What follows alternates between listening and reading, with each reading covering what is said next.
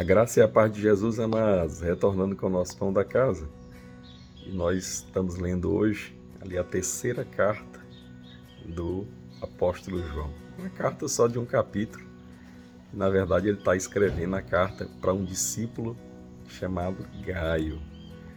E ele diz assim no, no verso 4: Não tenho maior alegria do que esta, de ouvir que meus filhos andam na verdade.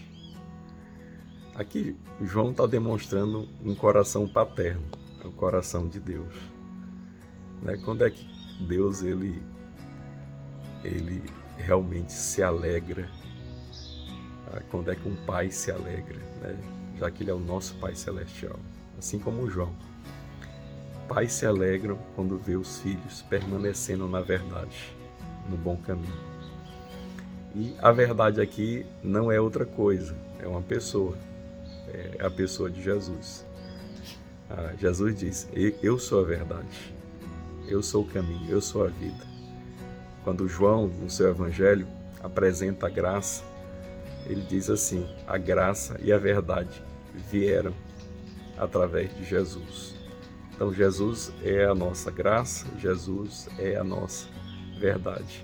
E sabe que alegria ah, para um pai é ver filhos permanecendo na verdade. Todo cristão, ele, ele cresce. Ah, e com o tempo ele passa de filhinho para um jovem, também para pai espiritual. E uma das coisas que pais espirituais experimentam é isso que João experimentou, né? de ah, alegria de ouvir que seus filhos eles andam na verdade. E é interessante você perceber que ele diz de ouvir, porque assim, pais veem é, que seus filhos estão andando na verdade, por eles mesmos, né? Eles estão vendo, né? Olha, ele está permanecendo, ele está crescendo.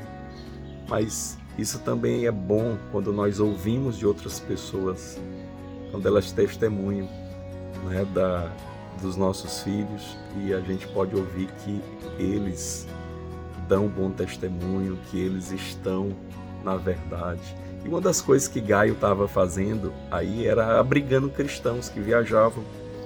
Ele acolhia os cristãos, hospedava eles, dava comidas, porque esses cristãos que transitavam era muito perigoso para eles ficarem na casa de outras pessoas que não eram cristãos, não existia hotéis como nós ou pousadas como nós imaginamos hoje.